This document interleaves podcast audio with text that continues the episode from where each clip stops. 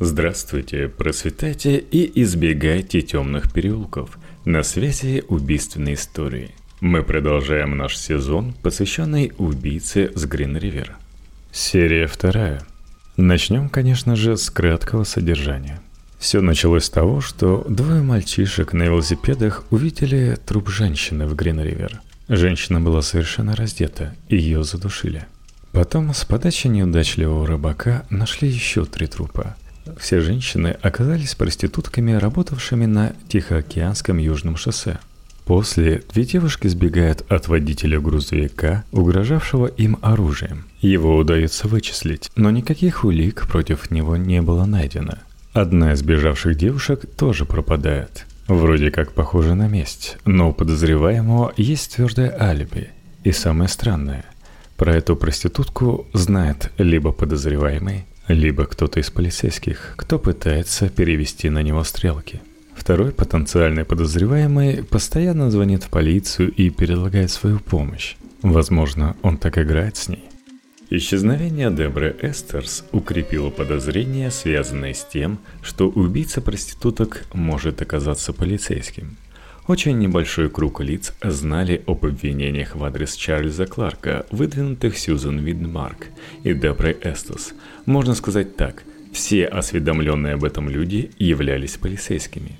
Информация об этой истории еще не попала в прессу, а значит посторонние ничего знать об этом не могли – Исчезновение Дебры Эстес выглядело так, словно кто-то пытался вновь навести подозрение на Чарльза Кларка, который якобы расправился с донесшей на него проституткой. И этим кто-то мог быть только полицейский.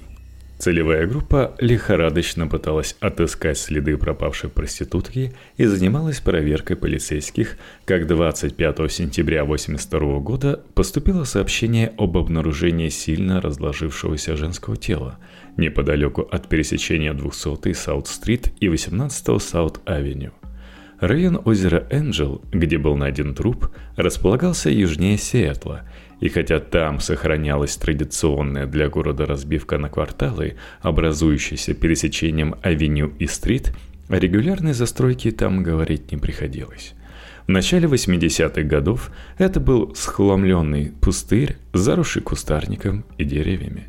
Женский труп, помещенный под кроной раскидистой дикой яблони, был полностью раздет. Убийца оставил в ушах погибшей сережки и на пальцах колечки – Вокруг шеи своей жертвы преступник замотал пару черных мужских носков, которые явно использовались для удушения наподобие гороты. То есть в них вставлялась палка, которая крутилась наподобие ворота, сдавливая шею. Трупу явно умышленно было придано необычное положение. Тело уложено на спину, ноги сильно разведены в стороны и согнуты в коленях под прямым углом – Мягкие ткани тела подверглись значительному посмертному разложению. В нем уже завелись насекомые, что ясно свидетельствовало о давности смерти и длительном нахождении трупа на открытом воздухе. Детективы столкнулись сразу с несколькими проблемами. Во-первых, им не удалось быстро идентифицировать найденные остатки.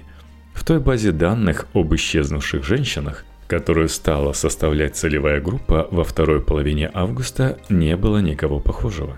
Во-вторых, возникли разногласия относительно того, считать ли найденный труп связанным с зеленым убийцей. Вторая проблема, кстати, представлялась даже более важной, чем первая. В самом деле, все предыдущие пять жертв убийцы с Грин-Ривер не имели украшений. Преступник снял с тел даже самую дешевую бижутерию – он помещал тела в воду, и два из них даже придавливал камнями ко дну. Здесь же тело было оставлено, если не на виду, то, по крайней мере, без принятия мер по его сокрытию. Трупу была придана нарочито оскорбительная поза, чего зеленый убийца прежде не делал. Этим деталям можно было дать двоякое толкование. Либо в округе Кинг появился подражатель, который до нога раздевал трупы, подобно тому, как это делал убийца с Гринривер – либо сам маньяк резко изменил свою манеру действий, рассчитывая сбить этим с толку полицию. В конечном счете, благодаря сохранившимся на трупе кольцам и сережкам, детективам целевой группы удалось таки установить личность погибшей. Ее подруги опознали украшение, что позволило чуть позже опознать и труп. Выяснилось, что убитой была некая Гизель Ловорн, 19 лет, профессионально занимавшаяся дорожной проституцией в штате Вашингтон. Последний раз Гизель видели живой около 11 часов утра 17 июля 1982 года. Она собиралась отправиться на Тихоокеанское южное шоссе. С большой долей вероятности можно считать, что смерть Ловорн последовала либо в тот же день, либо в следующий. Во всяком случае, Гизель, найденная шестой, на самом деле являлась третьей жертвой неизвестного маньяка. До тех пор, пока не будет доказано обратное, было решено считать, что Лаворн убил именно он. Через несколько дней поступила информация об исчезновении 16-летней Линды Рул. Девушка вроде бы занималась проституцией, хотя официальных задержаний полиции не имела – Последний раз Линду видели около 14.30 в воскресенье 26 сентября 1982 года, когда она намеревалась посетить торговый комплекс на 130-й стрит в Северном Сиэтле. Все предыдущие случаи исчезновения женщин отмечались в южной части Сиэтла, в районе Тихоокеанского южного шоссе. Там же в последний раз видели живыми и тех, кого впоследствии нашли убитыми – если Линда Рул действительно явилась жертвой зеленого убийцы, то это могло означать, что тот существенно расширил район поиска жертв. Видимо, активность полиции вдоль трасс в южном направлении не осталась незамеченной преступником – Поскольку женщины продолжали исчезать, руководители полиции округов Кинг и Тарстон решили провести в отношении Мелвина Фостера превентивную операцию, то есть задержать его и подвергнуть жесткому допросу, призванному морально подавить подозреваемого и заставить сознаться в преступлениях. Если верить воспоминаниям Дже Дугласа, решение о задержании и допросе Фостера принималось без согласования с ним – Дуглас тогда был занят другими делами и никак не мог выкроить время для того, чтобы приехать в штат Вашингтон для детального ознакомления с ходом расследования. Ведущий профилер ФБР считал, что допрос Фостера не стоит в ряду актуальных задач следствия, поскольку подозреваемый не знал еще в тот момент о возникших в его отношении сомнениях и охотно шел на контакт с полицией – это значительно облегчало слежку за ним и питало надежду, что в конце концов он допустит ошибку, которая его погубит. Так это было или нет, сказать сейчас довольно трудно, ибо книги Дугласа, при всей их занимательности, грешат некоторой субъективностью и упрощением изложения, возможно намеренным, в целях определенного воздействия на общественное мнение и потенциальных преступников – как бы то ни было, детективы целевой группы при помощи полицейских округа Тарнстон 4 октября произвели задержание Мелвина Фостера и его допрос. Формальным предлогом задержания являлась неоплата Фостером нескольких штрафных квитанций за неправильную парковку. В допросе непосредственное участие принимал Дэйв Рейхерт. Допрос, слившийся без перерыва практически сутки, провалился – Мелвин был возмущен произошедшим. До того момента он всерьез считал, что выполняет важную гражданскую миссию, доносит на подозрительных таксистов, пересказывает полицейским скорбезные сплетни шоферов о шлюхах, информирует правоохранительные органы о ситуации в самом сердце порока. И вдруг оказалось, что никто не ценит его гражданского порыва и даже напротив, ставит под сомнение его невиновность. Фостер глубоко оскорбился выдвинутыми в ее адрес обвинениями. Допрос постоянно срывался на крик. Тем не менее, Фостер был вынужден признать, что из девяти возможных жертв убийцы с Гринривер, если считать таковыми шесть убитых проституток и по меньшей мере трех исчезнувших без вести, он лично был знаком с пятью.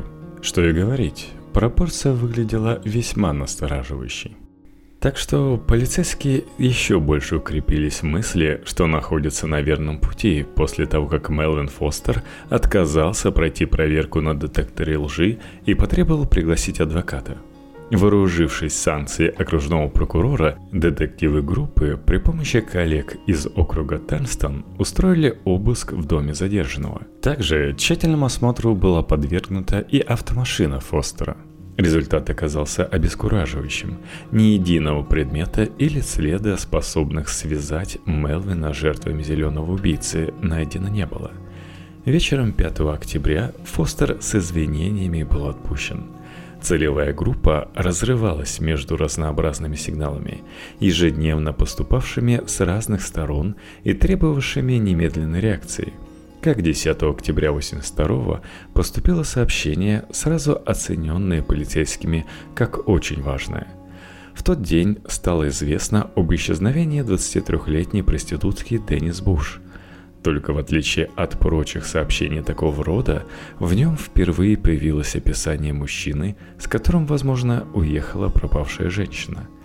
Согласно рассказу подруги и сутенера Деннис – в ночь с 7 на 8 октября все трое повстречались возле мотеля Мунрайс, в котором проживал Буш. Вы можете припомнить, мотель этот уже упоминался. Там проживала 16-летняя Терри Миллиган, исчезнувшая 29 августа и не обнаруженная ко времени описываемых событий.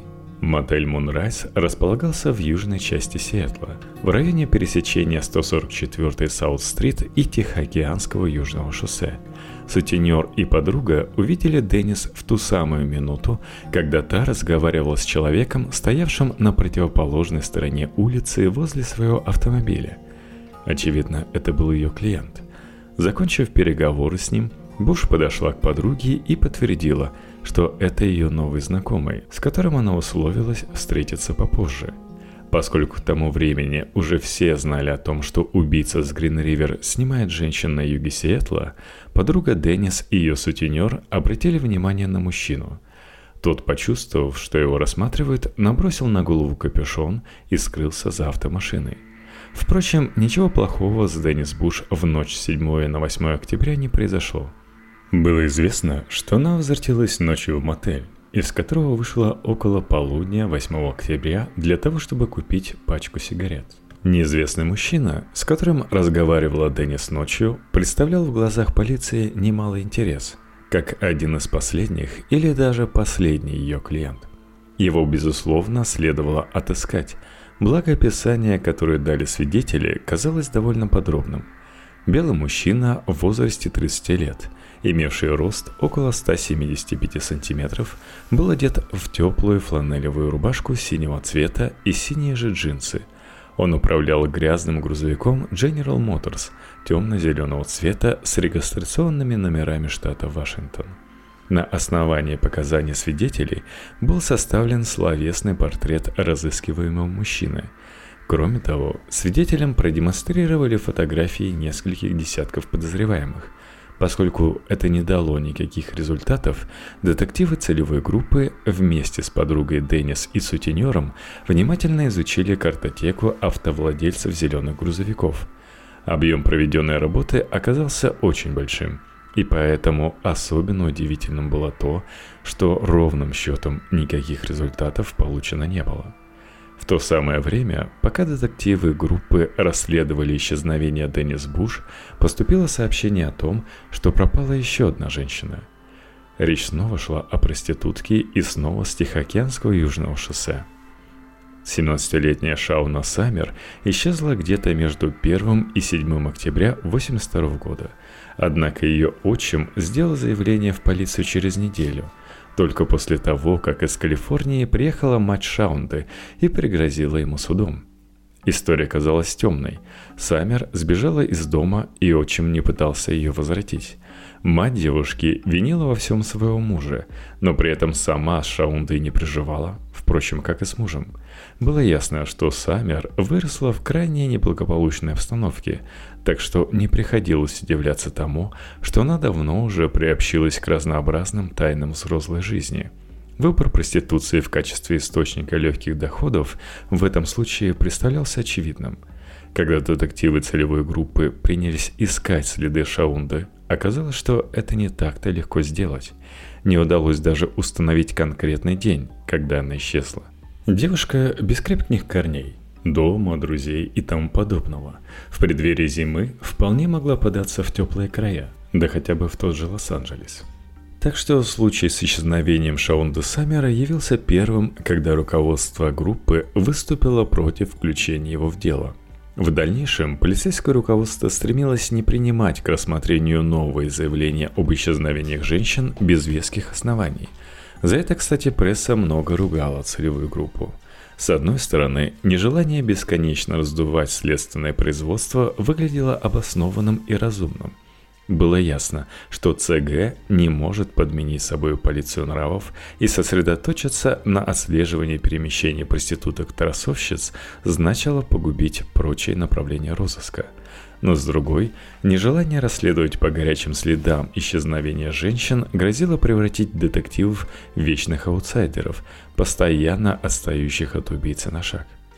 Если приступать к розыску преступника лишь после обнаружения определенного трупа, когда с момента исчезновения человека прошли месяцы и даже годы, то в этом случае об успехе можно забыть.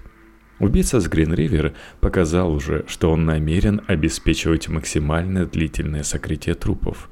Как увидим в дальнейшем, он постепенно выработал все более усложняющийся алгоритм этого процесса – а это означало, что о всяком розыске по горячим следам можно забыть. Если с момента исчезновения жертвы прошло полгода, то о каких горячих следах можно говорить? Даже самые близкие друзья не вспомнят, когда именно видели погибшего в последний раз. Существовал в этой проблеме, кстати, характерный вообще-то для всех полиций всех стран мира, и еще один аспект, о котором нельзя не упомянуть. Полицейские сами просили сиэтлских проституток и их сутенеров сообщать обо всех подозрительных клиентах, разговорах, нестандартных ситуациях и уж тем более немотивированных исчезновениях женщин.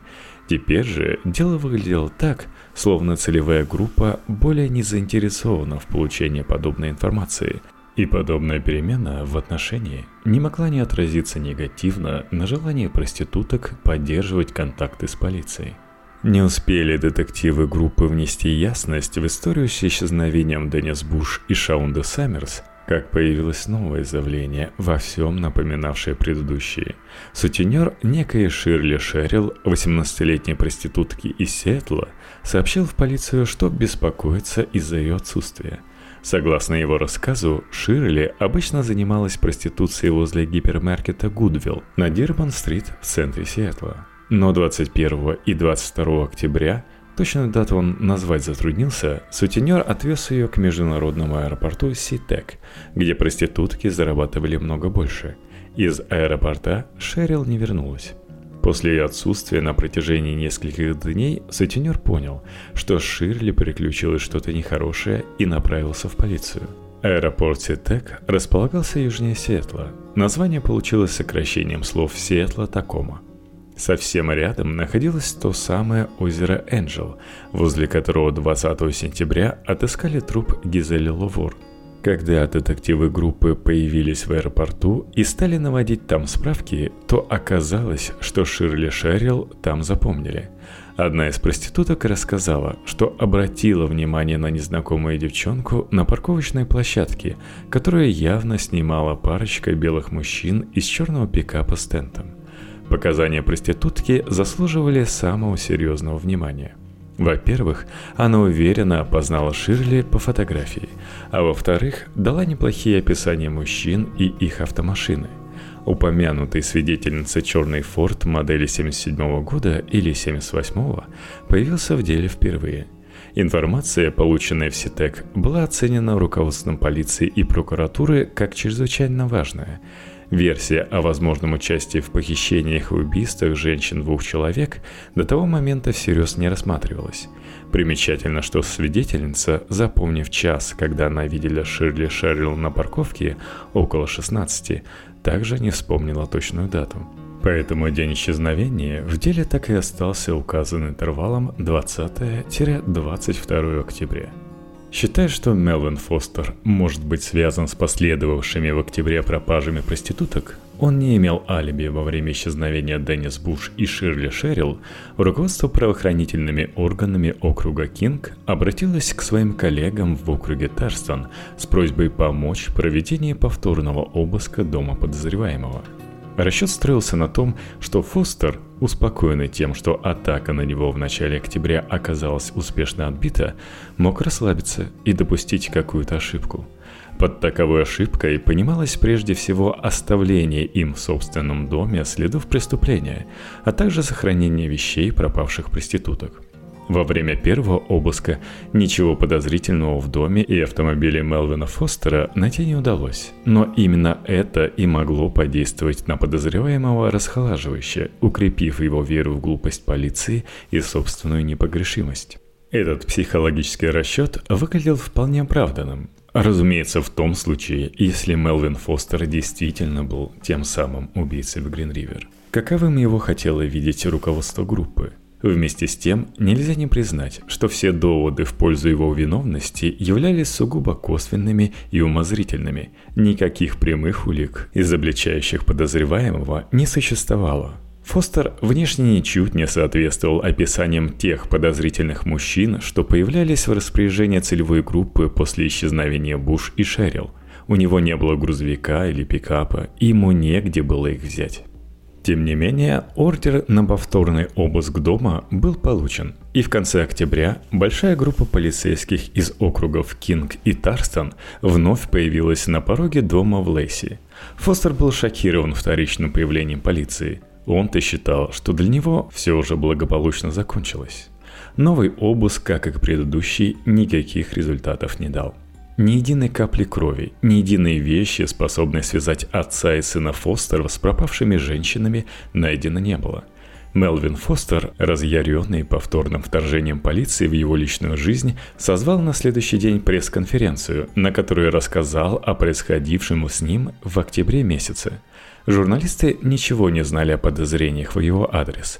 Информация о Фостере держалась сотрудниками группы в глубокой тайне – и, понятное дело, рассказ возбудил огромный интерес представителей масс-медиа. Узнав, что существует глубоко засекреченный поисково-психологический портрет убийцы, они пожелали узнать детали. А внимание прессы группе было совершенно не нужно – Руководству полиции, шериф Бернард Винковский и прокуратуры округа Кинг, прокурор Рэнди Ревел, пришлось отбиваться от назойливых журналистов, причем делать это так, чтобы по возможности не сказать ничего лишнего. Поведение Мелвина Фостера, обратившегося к прессе, вызвало среди полицейских крайнее раздражение. Руководство целевой группы решило, что находится на верном пути, и попытка Фостера привлечь к себе внимание журналистов есть всего лишь игра в ва-банк. Преступник, дескать, близок к разоблачению, важно сейчас его дожать. За Фостером в последних числах октября установили круглосуточное наблюдение. День и ночь за ним неотступно следовала на машинах пара полицейских патрулей – Полицейские в форме заходили вместе с ним в общественные места или сопровождали подозреваемого до дверей дома. Он не мог спокойно ни с кем поговорить. Всех его собеседников после разговора останавливали люди в форме и переписывали данные их документов. Понятное дело, от Фостера люди скоро просто-напросто стали разбегаться. Стоило ему зайти в бар, и бар пустел – Стоило обратиться к случайному собеседнику, и тот, видя за спиной Фостера полицейских, извинялся и отходил в сторону. Он стал токсичным, если употреблять это слово в книжном, а не современном значении. Подобное открытое наблюдение создает для человека, за которым оно осуществляется, массу психологических проблем и приводит к душевному дискомфорту.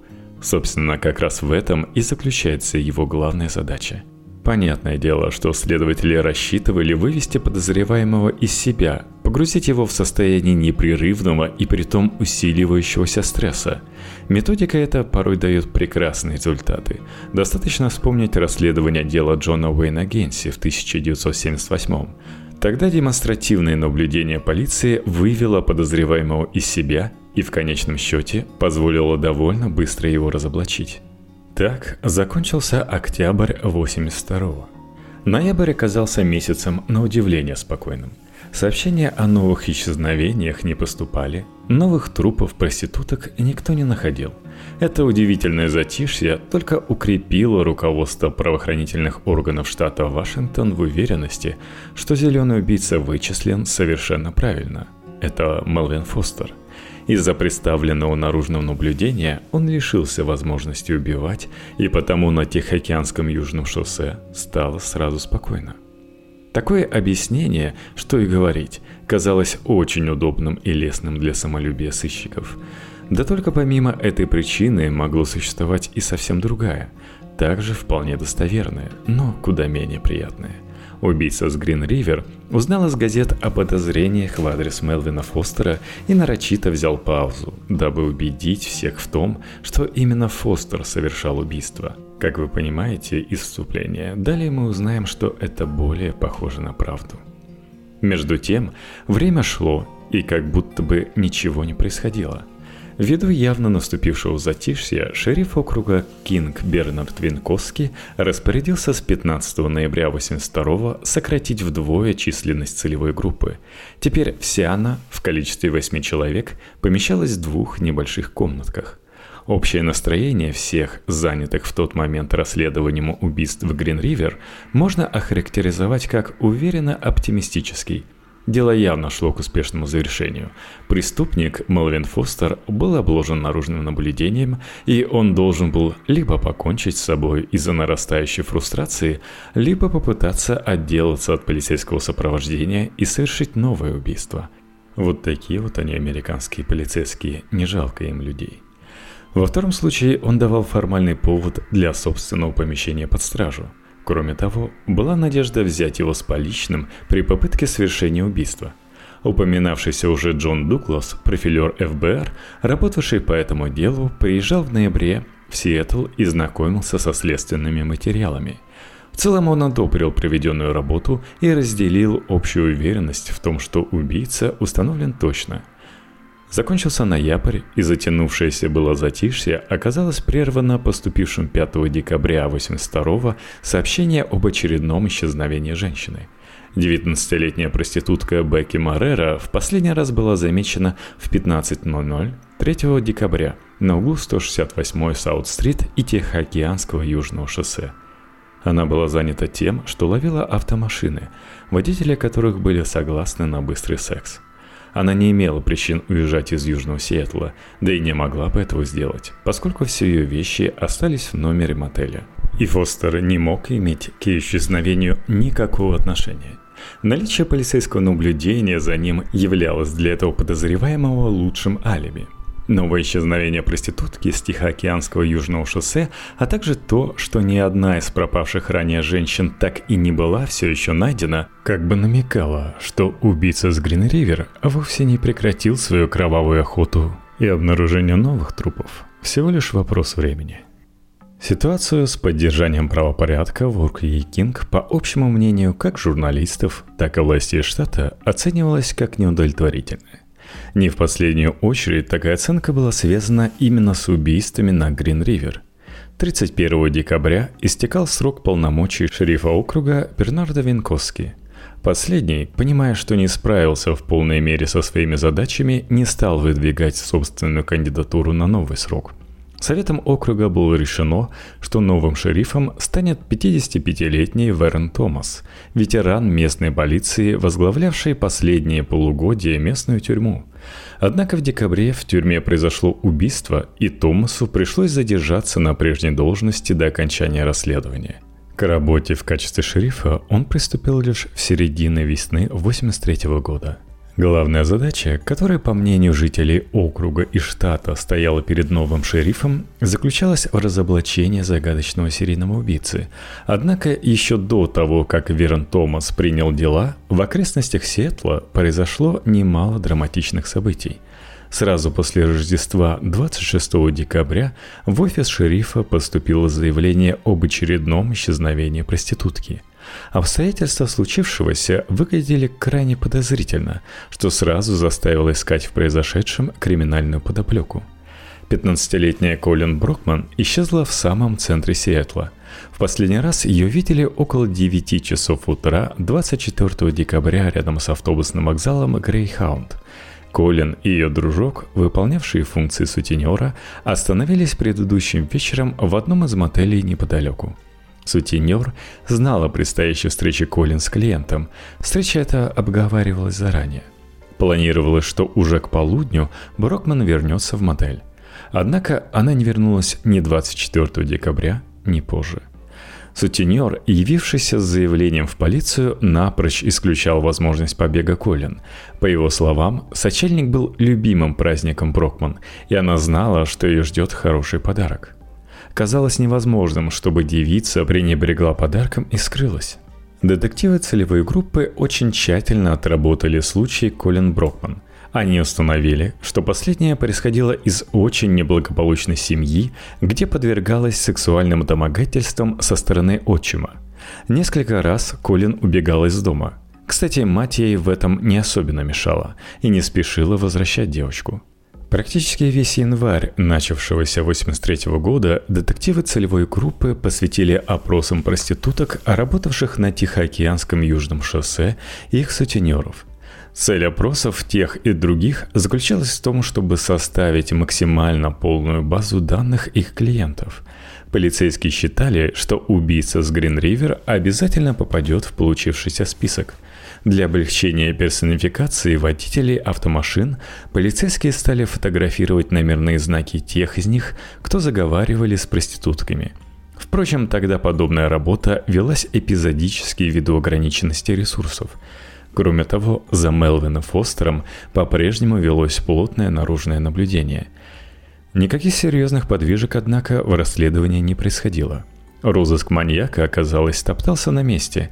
31 января 1983 года Управление полиции Сиэтла приняло сообщение строительных рабочих об обнаружении разложившегося женского трупа. Сигнал поступил из госпиталя Норд-Вест, расположенного на севере города в лесном массиве – Рабочим предстояло расчистить площадку для автостоянки и подъездных дорожек.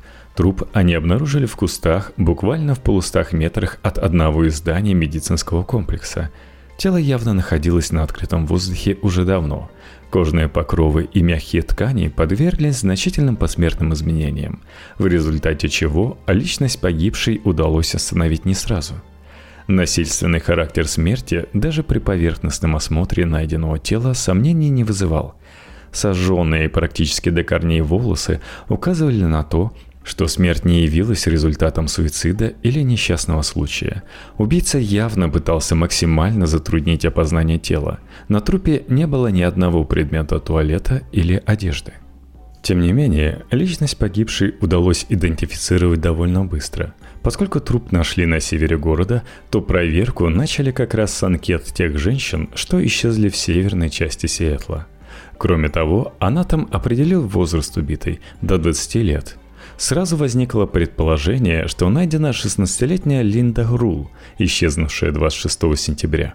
Сличение стоматологической карты последней зубами трупа полностью подтвердило догадку – Смерть Линды последовала в результате душения. Таково было заключение судебного медика.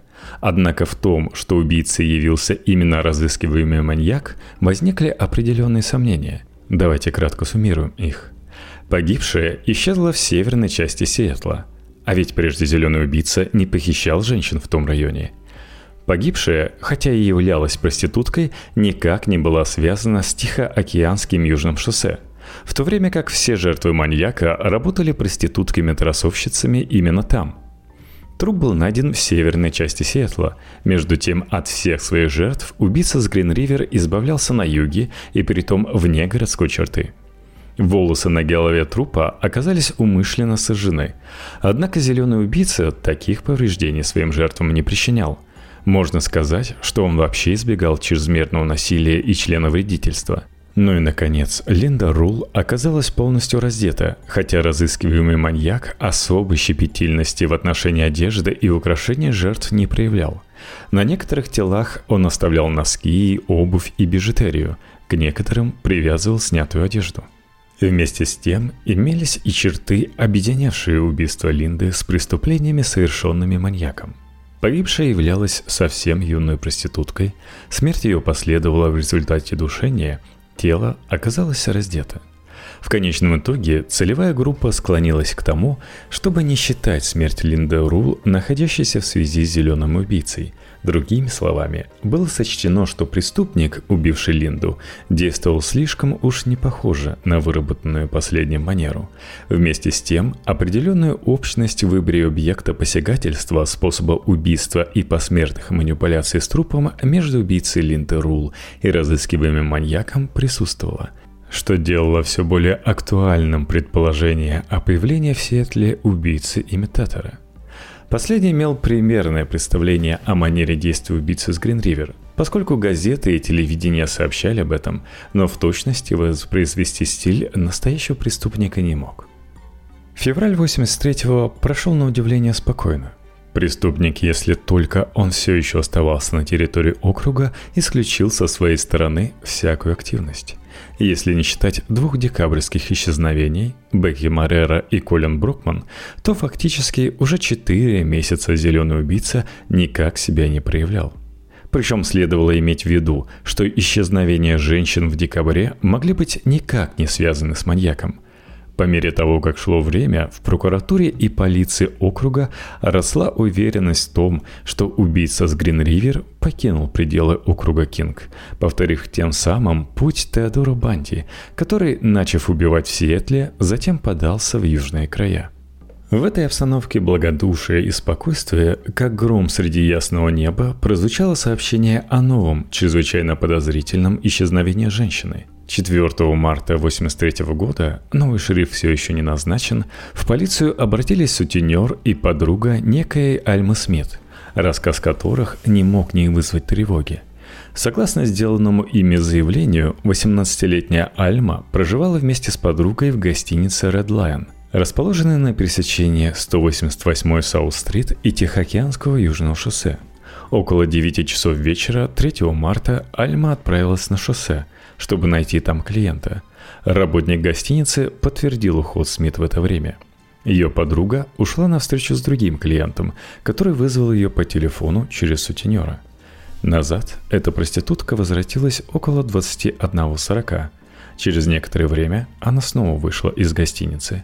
Через какое-то время подруга Альмы и ее сутенер повстречались, и последний сказал, что тревожится из-за долгого отсутствия Смит – Сутенер видел, как Альма усаживалась в синий полутонный пикап с кузовом. Прошло примерно полтора часа с момента ее отъезда, и она все еще не вернулась, что выглядело крайне странно. Сутенер отправился на розыск синего грузовика, а подруга Альмы вернулась к гостинице Red Line. Каково же было ее удивление, когда перед входом в гостиницу ее остановил незнакомый рыжеволосый мужчина примерно 35 лет и предложил быстрый секс в машине – при этом он указал на полутонный джип с кузовом синего цвета, припаркованный неподалеку. В ходе завязавшегося разговора незнакомец поинтересовался тем, как идут дела у Альмы и где она находится сейчас. Беседа эта оказалась тем более настораживающей, что подруга не помнила среди общих с Альмой знакомых подобного рыжеволосого мужчину, в то время как тот явно знал ее саму, и Альму. Кроме того, синий автомобиль незнакомца подходил под описание той машины, на которой уехала Смит. Девица отказалась сесть в машину странного человека и рассказала о происшедшем разговоре вернувшемуся сутенеру. Обсудив обстоятельства случившегося, они решили, что Альму похитил зеленый убийца. Уверенность их еще более крепла, когда выяснилось, что Альма не вернулась в гостиницу ни ночью, ни поутру. Свидетели были очень встревожены произошедшим и считали, что рыжеволосый мужчина, заговоривший с подругой Альма Смит, является маньяком, убившим ее к тому моменту и явившимся в гостиницу для того, чтобы похитить и подругу. Согласитесь, рассказ о событиях вечера 3 марта 1983 года выглядел довольно подозрительным. Хотя разговор с рыжеволосым незнакомцем мог быть объяснен совершенно невинно, все же ряд косвенных соображений заставлял самым серьезным образом отнестись к сделанному заявлению. Ведь речь снова шла о юной проститутке-трассовщице, искавшей клиентов на Тихоокеанском южном шоссе. То есть именно в том районе, где убийца с Грин-Ривер выбирал свои жертвы. Если говорить совсем точно, то Альма Смит пропала буквально с того же самого места, где и Марсия Чепман в августе 82 -го. Это мрачное совпадение не могло не тревожить. Детективы ЦГ опросили множество людей, которые могли бы видеть как рыжеволосого незнакомца, так и его автомобиль. Удалось составить его словесный портрет, используя который сыщики стали проверять картотеку автовладельцев. Поскольку убийца вполне мог жить и вне пределов округа Кинг, необходимо было проводить проверку базы данных автовладельцев со всего штата Вашингтон – Речь шла о нескольких десятках тысяч хозяев полутонных джипов с кузовами.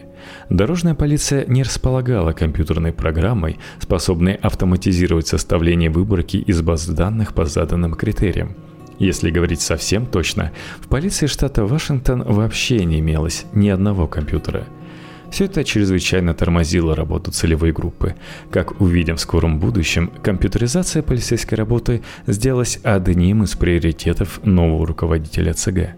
Детективы провели несколько дней на улицах Сиэтла в тщетных попытках отыскать свидетелей, которые могли бы рассказать об одинокой брюнетке с весьма броской и запоминающейся внешностью, сидевшей на автобусной остановке 14 апреля. Но работу эту скоро пришлось отложить. Сами догадайтесь, что произошло. 18 апреля в полицию обратился встревоженный мужчина, сообщивший о новом исчезновении. На этот раз речь шла о молодой проститутке 17 лет, которую звали Сандра Габерт. Сандра исчезла в том же районе, где наблюдалась наивысшая активность похитителя проституток на Тихоокеанском южном шоссе южнее Сиэтла. На этом, пожалуй, все. Кстати, насколько вы хотите подробно разбор дела о зеленом убийце? Если описывать все, то опять может растянуться на 10 серий. Напомню, что для ваших комментариев есть во Вконтакте, iTunes, Казбокс и Пусто FM. А да, еще Patreon. patreon.com slash в подкасте. Там много чего есть. Услышимся в следующей серии.